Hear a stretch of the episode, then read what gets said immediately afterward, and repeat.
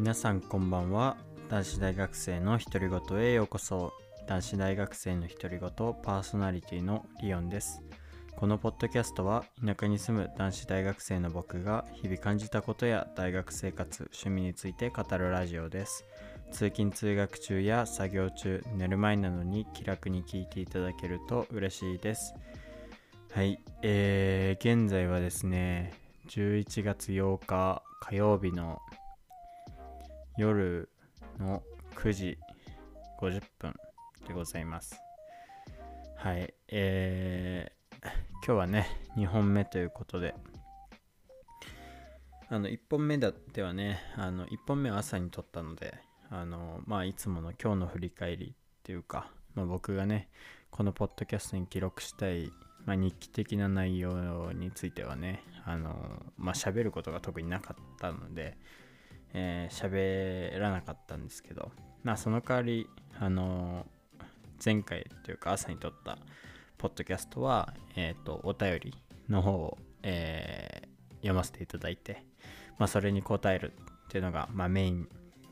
になっていますんで、まあぜひ、えー、聞いていない方は前回のポッドキャストを聞いてみてください。はい。で、そうだね。今日まず何があったかっていうとまあ朝ね普通に朝ごはん食べてポッドキャスト撮ってで僕はねそっからえー、まあまず筋トレをしましたね今日は。肩の筋トレ。なんかねあの筋トレ僕あのいつもねこう毎日やった種目とか部位とかあとはこのポッドキャスト聞いてくださってる方は分かると思うんですけどあの僕毎週月曜日に、まあ、大学のね体育の授業でその授業でも筋トレをやってるんですけどなんかその授業で学んだ内容だったりあとはその授業でトレーニングした内容種目とかもメモしてるノートがあるんですよ、まあ、トレーニング用のノートみたいな。だかそれを見返したらね結構肩のトレーニング久しぶりというか思ったより時間が経ってるなっていうかまああの理由はいろいろ考えられるんですけどまあ一番大きいのは多分今週先週の土日って言ったらいいのかな？1個前の土日に僕サッカーの遠征に行ってきてというか合宿に行ってきて、まあ、それで2日間はねあの筋トレができない状態だったっていうのもすごい大きいのかなって思いますけどなんかそれにしても結構空いてて2週間？2週間も空いてないけど1週間半ぶりくらいにやったのでなんか衰えてるなとは感じないですけどなんか久しぶりだなっていう感じでしたね。やっぱ肩はねあの僕は何種目やるんだろうな。6種目くらいやるんだけどで1種目はだいたい15回から20回を3セットずつくらいやるから、まあ、すごい膨大な量やるんだよね。だから1時間半くらいかかるのかな。でまあそれが終わって今日はねえー、まあ授業は午後からだったのでまあお昼ご飯も先に食べちゃってで僕はそこから自分の勉強をしてましたね。ポッドキャスト言ったのかな？多分言ってると思うんだけどまあ久しぶりにというか、まあ、何ヶ月ぶり？半年以上ぶりくらいにあのプログラミングの勉強を再開しまして、えーまあ、特にね Python っていう言語プログラミング言語をねあのまた学び始めたっていう感じですね。はい。でまあプログラミング言語は学ぶだけじゃダメで、まあ、何かと掛け合わせなきゃいけなくてあの、まあ、僕がデータ分析をしたいなと自分自身思っってるので、まあ、統計学だったりも勉強しないといけないなとは思いつつあのやっぱりね僕もメインで大学の勉強があるわけでなんかそうなるとね、えー、めちゃめちゃ忙しくて。なのでまあ今は Python の言語の勉強をまずしてで、えー、まあそれが一通り終わったらというかそしたらまあ統計学の勉強だったりまあ、あとは、ま、統計学の勉強もね、あの1年生、大学1年生の頃に、まあ、かじってはいるというか、あの大学の統計学の入門みたいな授業は普通に、あのー、もうできるというか、なのでね、まあ、どのくらいそのプログラミング必要かわかんないので、まあ、それ調べてからにはなるんですけど、まあ、続きっていうことで勉強するのと、あと、まあ、もっと、なんだろうな、いろんな範囲、分野が必要なと時もあって、例えば、微分だったら変微分とか特に必要だし、あとは、線形代数とかも必要らしいので、まあ、微分はね、もう変微分やったから別にできるんだけど、線形代数はやってないからね、それは自分で学ばないといけないなとは思ってるんですけど、まあそんないっぱいあるんですけど、まあ一つ一つね、あのやっていけたらなと思います。あの正直、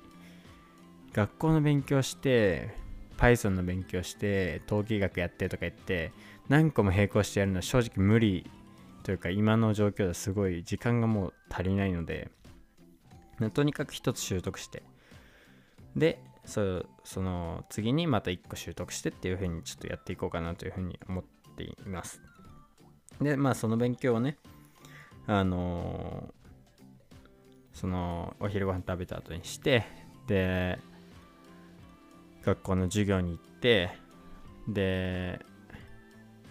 今日はね、あのー、何限だっけな。5限が早く終わったから、帰ってきてご飯食べてからまた授業に行ったんですよ、6限に。で、だから5限終わって、で、あの、家に帰ってきてご飯食べて、あとちょっと時間があったからまた勉強して、プログラミングの。で、6限受けて帰ってきて、えー、またプログラミングやって、で、あとは、えー、あれだね、あの、授業の、えー、レジュメの準備とか、まあ、学校のこともいろいろありまして、なんやかんややってお風呂入って今っていう感じなんですよね。もうねあの 休む暇ないっす。正直。いやほんと疲れてて。マジで。あのー、ほんなんつったらいいんだろうな。もう目がねもうね6弦受けてる途中でも感じてたんだよね。やばい。俺もう限界かもって思いながら。まあでもなんかこう今のこの苦労があの将来報われるようにというか、えー、何事もねあのそう簡単にいくものじゃないって思ってるので報われるようにあの、まあ、継続して頑張っていこうかなと思います。はい。なんかこの今の状況っていうかこのデなんだろうなプログラミングの勉強とかまあその前のポッドキャストで言ったか分かんないけどこうデータサイエンティストまあそれは結構大きなくくりになってしまうんだけど僕はなんかそういう職種に就きたいなって感じててあの、まあそうなるとなんか、まあ、結構険しい道というか僕はたまたま、まあ、数学はかじっていたけれどもまあでも独学は独学だからまあ、かなり険しい道のりっちゃ道のりなんであの、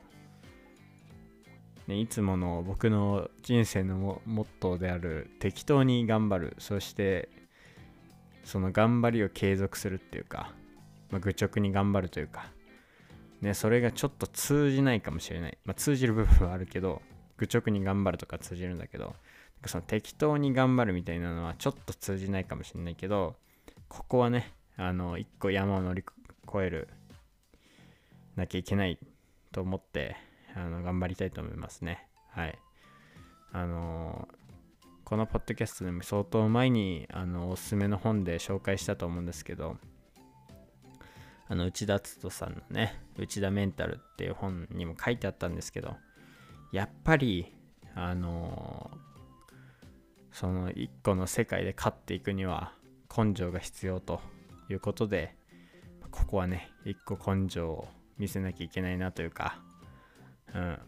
なんか簡単に諦めないで頑張ろうって思います。はい。で、それで思い出したんだけど あの、今週のおすすめの本、あの、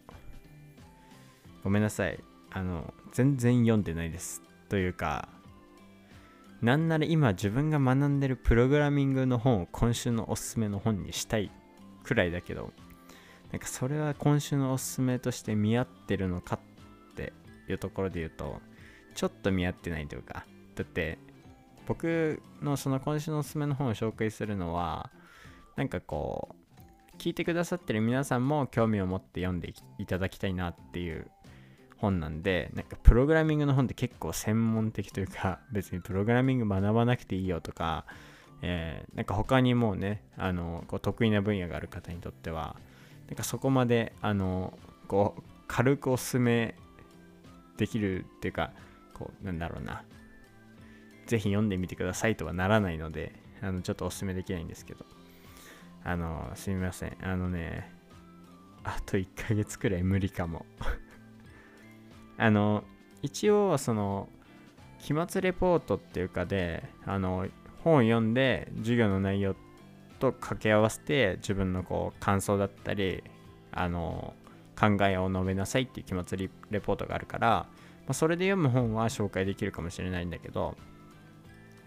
あのそれ以外で個別に読む本っていうのはちょっと難しいかもしれない。なんか今ねあのまだまだあの期限は先なんだけど期末レポートとかあと期末テストがちょっと近づいてきてて今月末なんですけどだからそれも含めてそれもあるし通常の授業もあるしでプログラミングの勉強も自分でしてるしってなると本当に忙しくてあの ちょっとね正直うん読む時間取りたいんだけどね。僕自身めっちゃ撮りたいんだけど、撮れるかちょっとわかんないなって感じ。あの、僕も頑張るけど、期末レポートを、えっ、とね、期末レポートを早めに終わらせられれば、えっとね、多分いける。けど、それがどのくらいで終わるかまだ手つけてないのもあるから、ちょっと読めなくて、まあ、それがね、あの、終わるようであれば早く紹介できると思うんですけど、まあ、最悪1ヶ月くらい紹介できないことはちょっとご了承ください。はい、すみません。でですね、え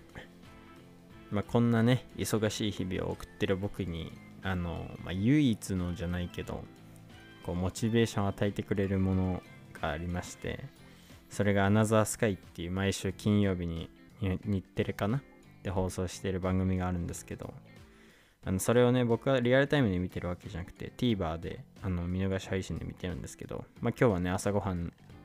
そう、そのね、その、なんて言ったらいい娯楽みたいな動画みたいな朝ごはんの時間とか、まあご飯の時間か、あ、ごめんなさい、マイクにちょっと手当ててご飯の時間か、あのー、夜寝る前とかしか見れなくて、だからね、それがもう結構私服の時なんですけど、あの、アナザースカイをね、今日見て、あのー今日はね、梶裕貴さん、あの、声優の、えー、っとね、代表作は、あの、進撃の巨人のエレン役、エレン・イエーガー役なんですけど、が、あの、アナ今回のアンダーズスカイの主役。で、えー、っと、ロサンゼルスに行ってたんですけど、なんかこう、その、今日見て印象的だったのは、なんかその、梶さんは、その、声優になりたいと結構前というか中学生小学生くらいから思ってたらしくて。で中学生の頃は、えー、好きな漫画を読みこう開いてその主人公のを想像してそのセリフ読むっていうことを自分でしてたらしいんですけど。なんかそれで一個感じたのはこう何て言うんだろうな。自分で試しその自分自身で試行錯誤しながらやることの重要性っていうかなんかそれこそ僕がプログラミングをこう学ぼうとした時にやっぱりそのね学び方というかどういう順序で学ぶのがいいかとかいろいろ調べるわけなんですよね。なんかこうなんだろうな高校生までの勉強みたいにこうちゃんとしたカリキュラムがまだあるわけじゃないというかこう一概にプログラミングって言ってもいろんな言語があったりあの、こう活かせる分野がいろいろあったりしてだからこう一個にカリキュラムが定まってないから調べたりするんだけどなんかその中でこうなんかある人はこう自分でこうなんだろうねインターネットからプログラミングってコードがあるんですよ。こう書いていく。プログラムを動かすためにこうその指示をね書いていくんだけどそれがそれをコードって言うんだけどそのコードを持ってきて最初はこう写しでいいからやってみて。でこれを変えたらこうどうなるかとか言って試してみる。でそういう試行錯誤しながら学んだっていう人とかもいてまあ何事においてもそうなんですけどこう自分で考えて試行錯誤しながらやるってことの重要性をなんか今日のアナザースカイ見て改めて感じたのとなんか彼も彼っていうのは梶さんね。もう、えー、なんか最初から成功してたわけじゃなくてほんと 4, 4年間くらいだったかな。あんまりちょっと明確には覚えてないんだけどすごくお仕事をもらえない期間っていうのはずっとあったらしくてでほとんどバイト付けで。でなんか自分は何をやっているんだろうというか声優を目指してるのに何をしてるんだろうって思う日々もあったみたいなことをおっしゃってたんですけどあのー、なんか僕それに比べたら今はね何て言ったらいいんだろうな。こう親からして送りをもらいながら大学に通わせてもらって空いた時間でプログラミングの勉強ができててその下積みじゃないですけどその期間が取れてるっていうのはまだ恵まれてるなっていうのとやっぱり何事もそう簡単にはいかないなと思ってて、まあ、ある意味の僕自身も覚悟がこうできたというか改めて感じることができたからやっぱり「アナザースカイ」っていう番組はなんかこうすごく1週間に1回あるのがあのありがたいくらいにモチベーションもらえる番組だなってやっぱり感じましたね。なんかロサンゼルスとか声優とかあんま関係ないところの話になっちゃって申し訳ないんですけど。まああのもうちょい旅的な話をするとやっぱロサンゼルスいいっすね。行きたい。なんかこうなんだろうな。ザ・アメリカっていうニューヨークとは違うんだけどこうあのハリウッドっていうのがあったりなんかこう映画の撮影地撮影地になったりあとは有名人が住んでたりなんかこうなんだろうな行ったらアメリカを味わえる場所じゃないけどあとね僕なんか前に YouTube かなんかでロサンゼルスのでに行ってショッピングしてる動画みたいなの見たんだけどなんかすごくなんて言ったらいいんだろうなこれ難しいな。こう服とか靴とかのセレクトショップみたいなのすごいいっぱいあってなんかその頃服にはまっててだからなんかすごく憧れたというかかっこいいなと思ったイメージがあって。だからなんかその僕行ってみたいなって思ってた場所だしやっぱりその今回の「アナザースカイ」見てもうん綺麗というかはなんかかっこいいなっていうか行ってみたいなってあの思える場所でしたね。まあ将来行きたいですねロサンゼルスは普通に。でなんかなんだっけな。なんかもう一個印象的なシーンがあったんだよな。あーなんか忘れちゃった。うーんなんかすごい。あれ？これアナザースカイだったかな？忘れちゃった。またなんか思い出したら今度喋ります。はい。でねあの話全然変わるんだけど。あのこのポッドキャストというかであのー、結構前から僕が気にしてたホワイトノイズがあのついに消えたんではないでしょうかということなんですけどあの僕も一応ねちゃんとあの皆さんと同じ Spotify から聞いてみたんですよ。あのねえっと今回がエピソードえー、53だからエピソード何からこのマイクにしたんだっけな。今日か昨日忘れた。昨日か。エピソード50より前。50よりじゃないな。50以下。エピソード50を含めてそれより前のエピソードと515253聞き比べてほしいんですけどだいぶ違うと思います。半分あの iPhone で言うと半分くらいの音量にして聞いてくれると多分すごい分かりやすいんだけど音量大きくすれば大きくするほどさーって音はすごい聞こえてくるから分かりやすいんだけどあとイヤホンとかした方がいいね。イヤホンしないとあんま感じないかもしれないから。でも本当にねマイク変えてマイクというよりかはこの接続部分だね。あのパソコンとの。変えてからは。すごくあの聞きやすいというか不快な音はなくなったんではないかなと。思います。なんかねすごい大きい音もうマックスくらいにすると分かるんだけどちょっとホワイトノイズあるなって。でもこれはね今までのホワイトノイズとは違って今まではパソコンとの接続部分のせいで鳴ってたなんかこうマイク自体の性能というよりかはこう配線の場所の接触の問題のあのホワイトノイズだからどうしようもなかったんだけど今のホワイトノイズっていうのはめちゃめちゃ頑張れば消せるのよ。だけどそうすると僕のこの声の質みたいなのがちょっと下がっちゃうからあのあれなんだけどまあでも今までに比べたら格段に良くなってるので良くなってるというかもうほぼ聞こえない。そんな大音量で聞く人っていないじゃないですか。だから皆さんが聞きやすい音ん？聞きやすやばい口が回らない。聞きやすい音量で聞く分にはあのもう全然違います。ナイスホワイトノイズが。なんであの僕は一安心というかやっと本当に本当のお詫びを今すべきだなと。感じております。今というか、エピソード51ですればよかったなと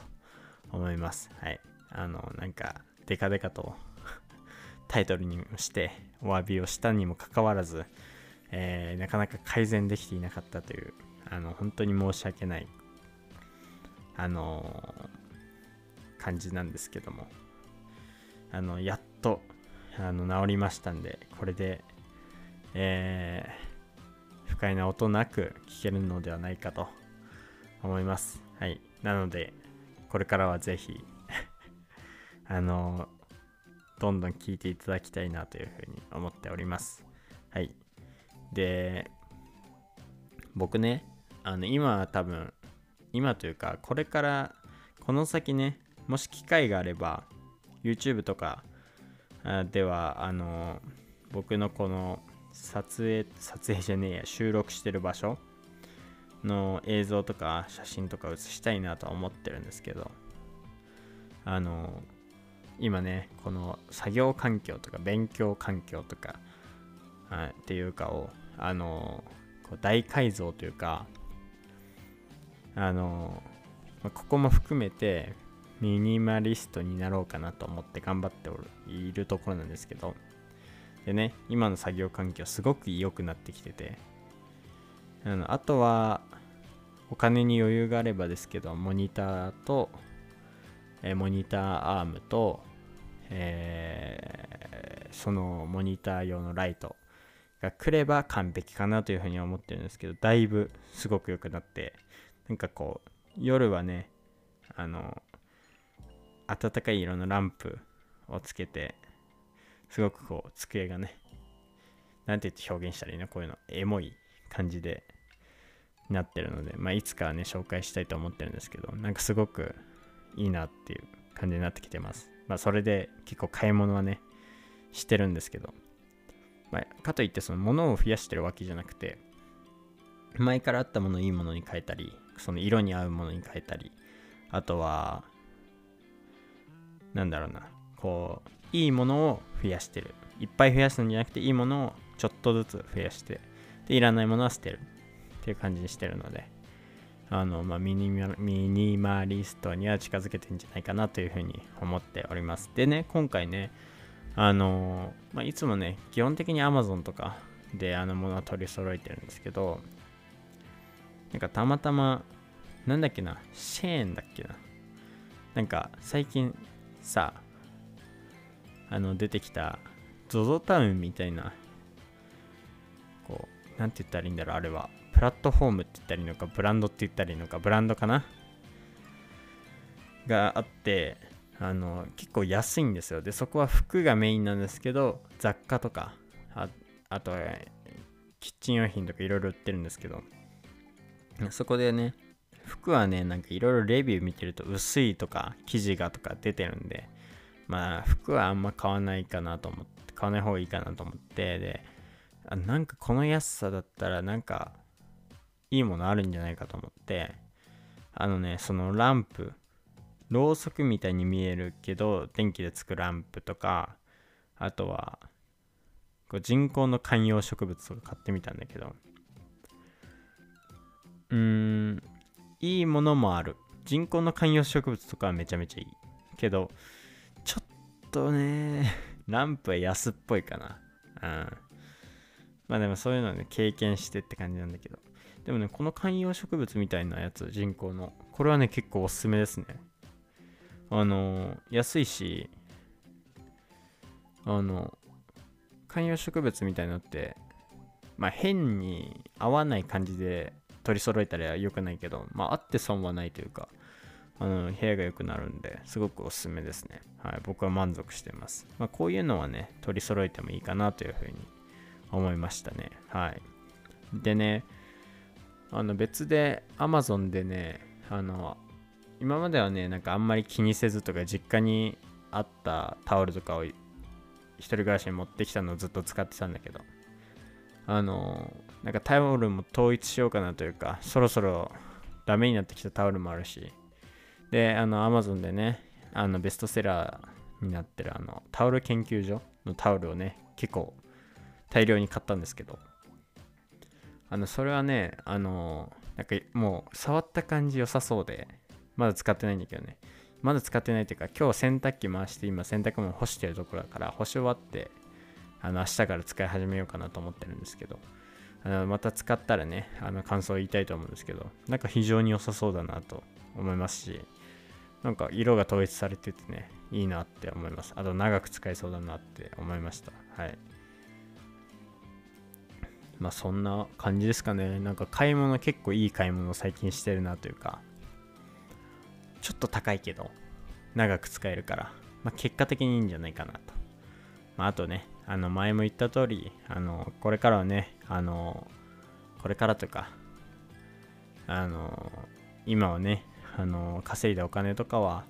まあ、貯める分も多少ありますけど、あの、僕のね、将来の自己投資に使っていこうかなというふうに思っております。モニターとかね、特にあの、まあ、の、いろいろ理由はあるんですけど、あのパソコンの画面が小さいとか、小さくはないんだけど、こう、僕ね、ちょっと遠くに置いてるんですよ、パソコンを。パソコンスタンドに置いて。だからまあ、ちょっとちっちゃいなと思う部分があってあるのもそうだし、あと、プログラミングやるってなったら、こう、その画面、プログラミングを、コードを書く画面と、その、ね、コードを調べる画面とか、いろいろ画面が必要になるから、まあ、パソコンが小さいのもあるし、まあ、大きい画面の方がいいかなと思ってなんか欲しいなというか必要だなっていう感じですね。でそれで思い出したんだけどモニター買ったらサッカーもこうなんていうのテレビでまあ見ればいいんだけどなんかこう分析したい時とかねあのー、いいんじゃないかなとは思ってたんだけど、まあそういえば僕忙しすぎて あのサッカー最近見れてないんですよ。結果だけは見てるんですけど、結果が残念で、まあ、ちょっと内心、あの、僕が見ないとやっぱ勝たないのかなって、あの なんか自分の実力みたいなことを思っちゃってるんですけど、まあ、絶対それはないんですけどね まあそんな感じでね、あのー、まあ買い物をしてよかったですってお話です。はい。まあモニターとか、まあそこら辺のね、あのちょっとお高いやつは、いいもの欲しいんだけど、あの、いいものを安く買う分には、あの全く問題ないじゃないですかだからあのね調べたら Amazon でブラックフライデーだっけ？あのアメリカのさあるじゃん。あのー、サンクスギビングデーの時のあのセールがなんか今月の25日とかから開催されるらしいから、まあ、そこで買おうかなって。今急いで買う必要はないかなってか。それまでにプログラミングの勉強も進めるし、えー、進めてそそれで買ってもっとより良くなるように。なんかそこでねあの買ってから始めようとかやってるとダメなんですよ人間は。だからまあ、そこまでにもちゃんとやり続けてでご褒美じゃないけどそこからもうさらに覚悟を決めるために買うっていう感じですかね。あとは25日ちょうどいいんですけどあのそれまでにはもう期末レポートとかしっかり終わらせて全教科で期末テストがある分教科に関してはまあ仕方ないんでねあの早くやるとか無理なんで、まあ、そこはいいんですけど期末レポートはしっかり終わらせてそこで気持ちよく変えるようにあの頑張っていこうかなというふうに思っております。はい。まあ今日話したいことは